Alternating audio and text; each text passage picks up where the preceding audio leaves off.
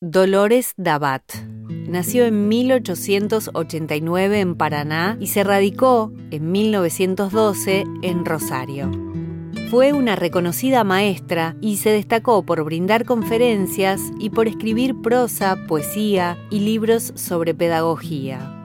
En 1924 se convierte en directora de la Escuela Normal número 2. Bajo su renovadora gestión se crearon los profesorados de música y dibujo, este último dirigido por Alfredo Guido.